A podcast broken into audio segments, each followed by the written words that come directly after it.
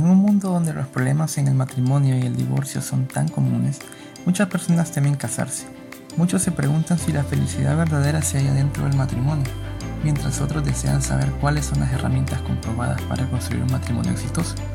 En este episodio discutiremos tanto estudios realizados con parejas de matrimonios saludables, así como las enseñanzas de los líderes de la Iglesia de Jesucristo de los Santos de los Últimos Días, sobre procesos base para construir un matrimonio exitoso, incluyendo a qué se refiere la proclamación de la familia cuando dice que el hombre y la mujer son compañeros iguales en sus labores dentro de la familia. También hablaremos sobre los muchos beneficios que conlleva la vida de casados. Comencemos. Bueno, comenzamos hablando entonces sobre los procesos bases para construir un matrimonio exitoso y saludable. ¿Y a qué nos referimos con procesos bases? Esto son acciones que las parejas toman para ayudar a su matrimonio a florecer. Y vamos a hablar particularmente de seis. El primero es el compromiso personal con el convenio del matrimonio. Hay una diferencia entre matrimonio contractual y matrimonio de convenio. El matrimonio contractual, las personas solo firman un contrato y cada cada miembro del matrimonio solo contribuye el 50% para lograr el 100%, pero en un matrimonio de convenio cada uno contribuye el 100%, entonces es suficiente para ambos y todavía sobra un poco. ¿Cómo podemos demostrar ese compromiso personal en el matrimonio? Pues lo podemos hacer dedicándonos intencionalmente al matrimonio. El elder Robert Hales dijo que una unión eterna no solo pasa como resultado de los convenios que hacemos en el templo, sino que es el resultado de cómo nos conducimos en esta vida a diario. Eh, otra cosa que podemos hacer es allegarnos y unirnos exclusivamente, como dice Doctrina y Convenios 42, 22.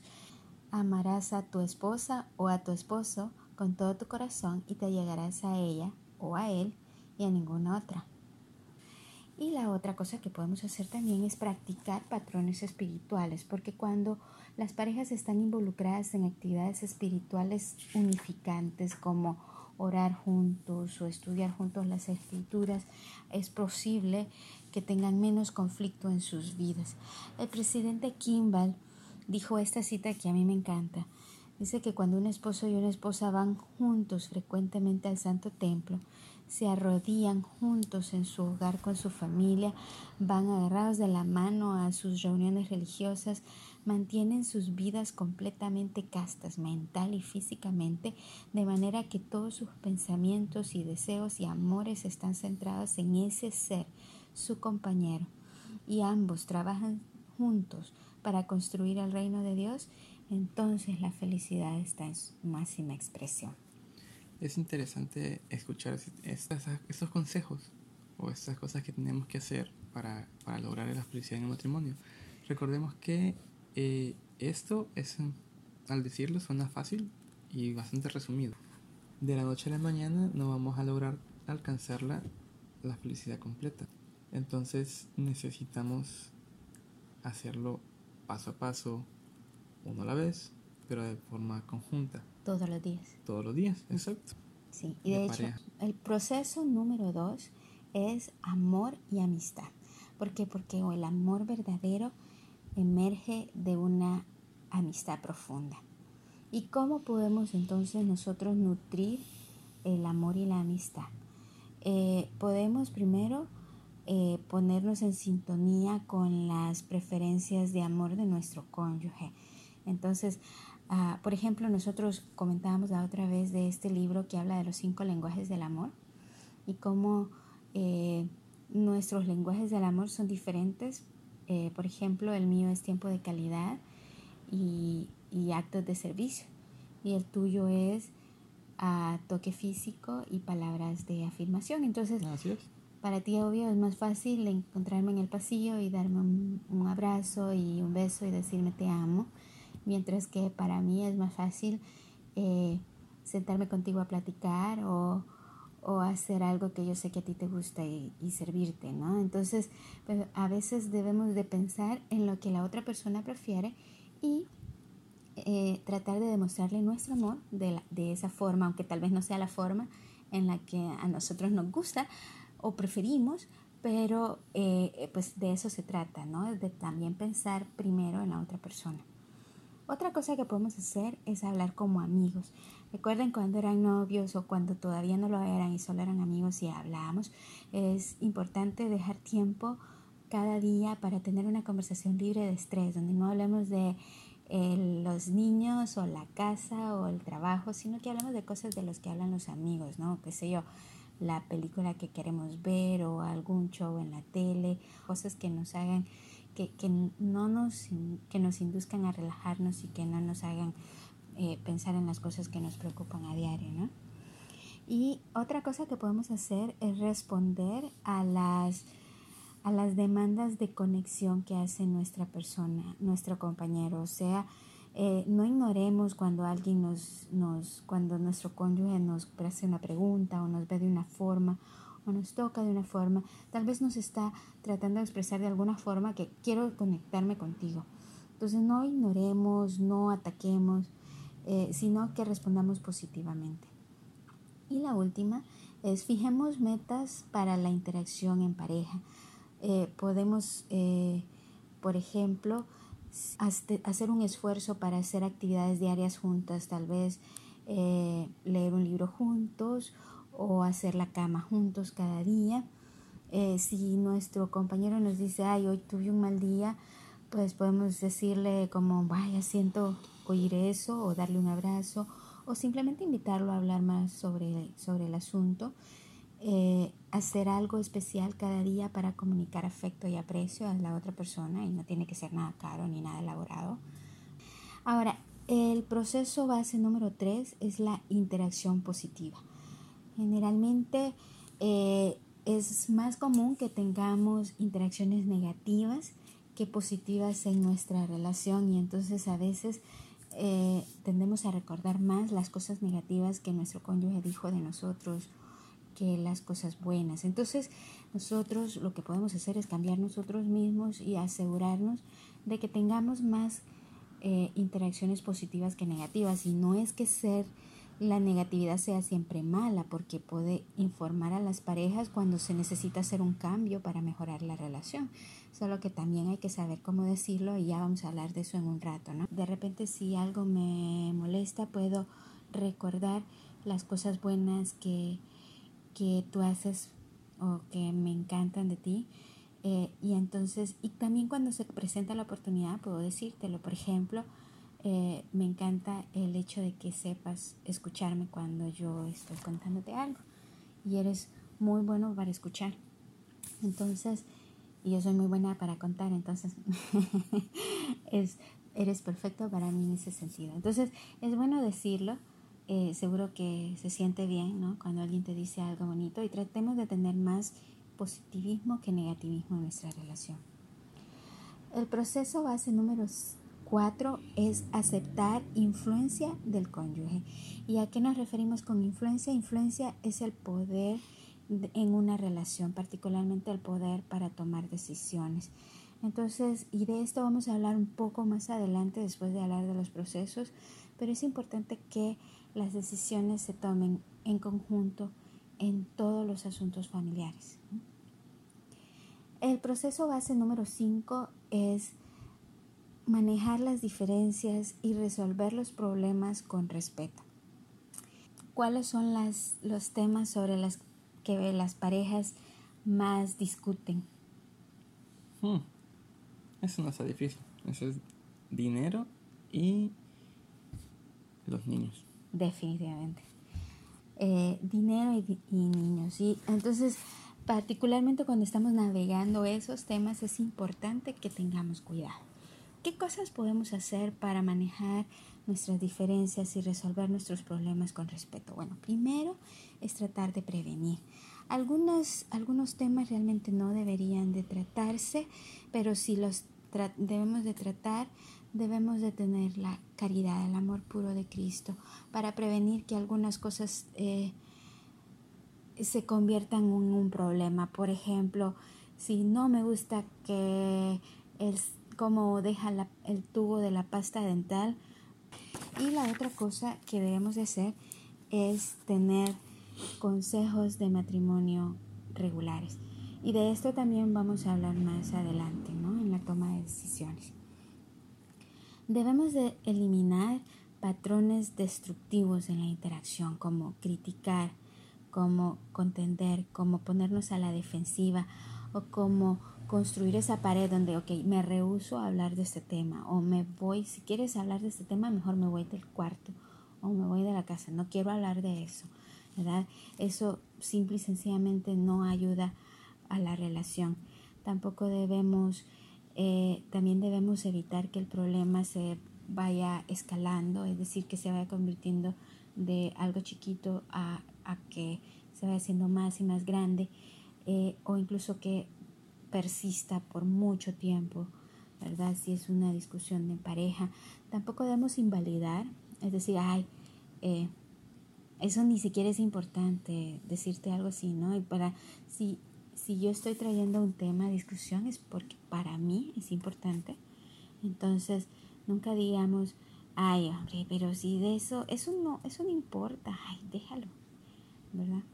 Y tampoco hacer interpretaciones negativas, como darle otro toque a tal vez algo que, que, la otra persona está diciendo. Entonces ya nos ponemos como, realmente eso es a veces solo el ánimo de, de pelear, ¿no? Otra cosa que podemos hacer es calmarnos a nosotros mismos primero si estamos teniendo una discusión, es importante que nos preguntemos si estamos en control de nosotros mismos, porque cuando perdemos el control es cuando decimos cosas que hacen mucho daño a la relación y de las que después eh, o no se pueden resolver las consecuencias o toma mucho esfuerzo y trabajo hacerlo. Si vamos a a tocar un tema, algo que nos preocupa, hagámoslo de forma privada, no enfrente de otras personas ni de nuestros hijos, y hagámoslo de forma suave y amable. La blanda respuesta quita la ira, dice Proverbios, ¿no? Eh, aprendamos a hacer y a recibir intentos de reparación. Es decir, eh, antes de que las cosas se tornen desastrosas, pongamos los breaks si sentimos que tanto la otra persona como nosotros estamos ya eh, como perdiendo el control y estamos enojándonos cada vez más, entonces mejor digamos, ok, paremos un ratito, eh, descansemos 20 minutos, media hora. Si ya es tarde, ¿sabes qué? Mejor esperemos y hablamos para hasta mañana. Yo sé que muchas personas dicen que se han puesto como meta nunca acostarse enojados, pero pongámonos a pensar en si es, en, en quién estaría más tranquilo si una persona que está desvelada y tiene sueño y, el cansancio del día acumulado o si la persona que ha descansado, aunque sea solo un poco, y a la mañana siguiente está un poco más tranquila. Entonces, a veces si es necesario, es, es eh, si es necesario, debemos de posponer la conversación hasta el día siguiente. Si hicimos algo malo, ah, reconozcámoslo. Ok, es, eh, perdón, eh, tienes razón, hice eso, no sabía que te molestaba tanto, perdón, etcétera, ¿verdad? Y finalmente el proceso base número 6 es el cortejo continuo. Eh, porque una de las cosas que a mí me gusta más de ti es que eh, siempre dices, ay, que eres mi novia y que aquí, que allá, y me encanta porque sabes que sí, somos esposos, somos amigos, pero seguimos siendo novios. Y debemos de continuar haciéndolo a lo largo de todo nuestro matrimonio. Hay algunas cosas que podemos hacer. Primero, eh, pongamos atención a las cosas pequeñas, como ya habíamos dicho antes, ¿no? Eh, busquemos formas de demostrar nuestro aprecio todos los días. También eh, seamos intencionales sobre hacer cosas cada día que enriquezcan nuestro matrimonio. Entonces tengamos ritos, o tradiciones en nuestra familia, ritos diarios, el decir, ok, no me voy de la casa sin darte un beso, o te llamo siempre a la hora del almuerzo para ver cómo estás, aunque sea solo cinco minutos, y entonces ya tenemos estas cosas a las que estamos acostumbrados y que son parte del cortejo. Piensen bien si lo hacían con, con, con, con él o con ella cuando eran novios, háganlo con él o con ella ahora que están casados. No dejen de hacer esas cositas. Y por último, tratemos de eh, pasar por lo menos cinco horas a la semana fortaleciendo su relación. ¿Y cómo podemos hacerlo? Bueno, estamos eh, más que familiarizados con eso de tener una cita semanal, ¿no? Eh, pero recuerden también el, el hacer algo especial cada día por su esposo, por su cónyuge, el tener esa conversación al final del día, esa conversación libre de estrés también. Reservemos esos 10 minutos por lo menos para tener esa conversación como amigos y el aprender una cosa que pasó en la vida de su cónyuge cada día. Todos estos procesos nos ayudan a cubrir la, la, parte de la declaración donde dice el esposo y la esposa tienen la solemne responsabilidad de amarse y de cuidarse el uno al otro. Ahora nos gustaría tocar un tema único y es bastante controversial. La declaración nos dice que en las sagradas responsabilidades del padre y la madre como compañeros iguales están obligados a ayudarse el uno al otro. Entonces vamos a comenzar definiendo lo que es igualdad. Igualdad no significa ser idénticos, porque cada persona es un hijo único y amado por nuestro Padre Celestial. Todos somos diferentes y únicos. El elder Joseph B. Breslin nos comparó a todas las personas con una orquesta, donde cada uno de nosotros tiene algo diferente que aportar a la sinfonía, un sonido diferente, ¿verdad? Sí, sería bien aburrido que todos fuéramos pianos. No podría haber sinfonía o que todos fuéramos violines o flautas. Al ser todos diferentes tenemos algo único que aportar a la, a la orquesta. Mucho de lo que entendemos acerca de la igualdad en la relación entre sexos viene de nuestros primeros padres, Adán y Eva.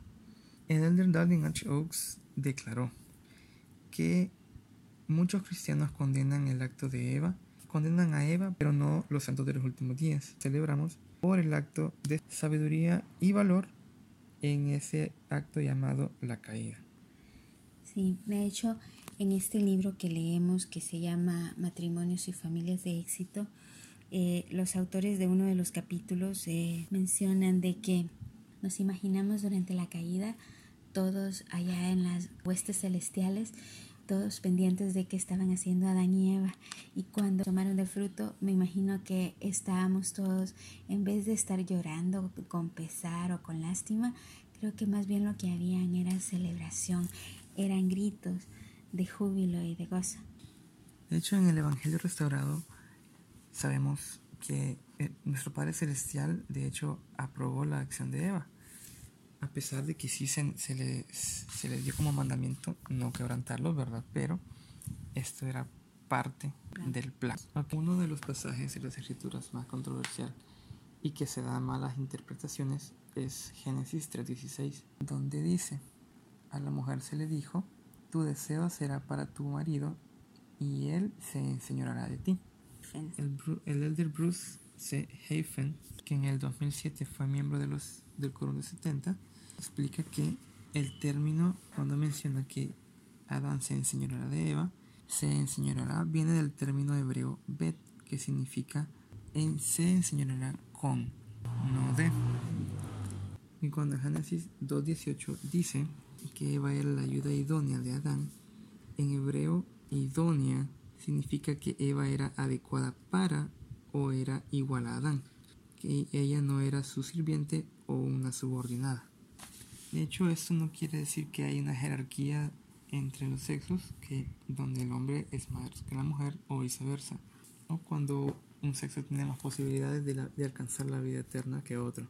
El presidente James. Faust dijo que cada padre es para su familia un patriarca y cada madre es una matriarca para su familia como o iguales en, en sus distintas, distintos roles dentro de la familia, que lo es todos son complementarios.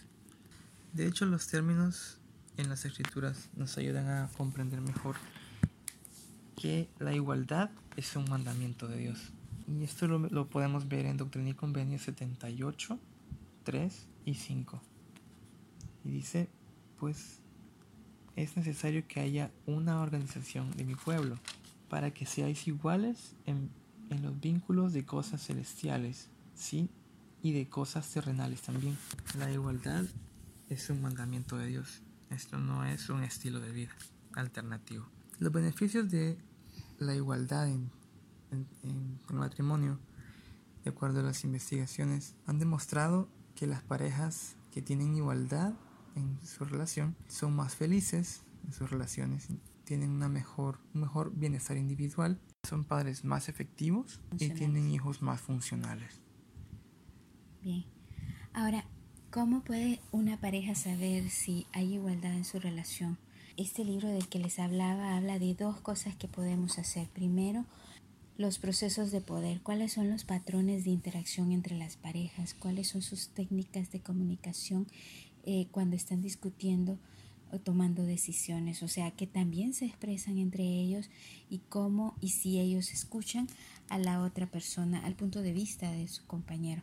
Y la otra cosa que podemos hacer es ver los resultados del poder. Al final, ¿Qué esposo típicamente toma la decisión final cuando hay opiniones diferentes entre ellos? De hecho, en una relación igual, los esposos deben continuar discutiendo el tema y negociando hasta que lleguen a estar de acuerdo en una decisión, que de hecho es el modelo que usa la primera presidencia y el el quórum de los doce. Todas las decisiones que vienen de estos 15 hombres son decisiones unánimes en las que todos están de acuerdo. Y eso es clave de una relación de igualdad. Podemos ver que el proceso para lograr la felicidad en el matrimonio conlleva mucho esfuerzo. Ahora, todo eso nos lleva a una pregunta. ¿Realmente valdrá la pena todo el trabajo que, realizamos a diario? Bien. Déjame entonces eh, hablar un poco sobre la evidencia, que hay un, un extensivo cuerpo de evidencia eh, sobre los beneficios del matrimonio. Eh, uno de los, de hecho, uno de los beneficios más documentados es que los adultos casados son claramente mucho más saludables que sus contrapartes no casadas. Ellos tienen menores tasas de mortalidad, sus beneficios de salud persisten aun cuando se toman en cuenta factores como ingreso y estado de salud antes del matrimonio. Esto significa que incluso las parejas casadas que viven en pobreza tienen mejor salud física comparados con otras personas no casadas de bajos ingresos. Y, por ejemplo, los hombres divorciados experimentan riesgos de salud similares a los que tiene cualquiera que fuma un paquete de cigarros al día, mientras que el riesgo de una mujer de morir prematuramente disminuye a medida va aumentando la duración de su matrimonio. En la edad mayor también la gente casada es significativamente más saludable y experimenta menos limitaciones físicas en sus actividades diarias que sus contrapartes no casadas. La gente casada también se recupera mejor de enfermedades y de cirugía.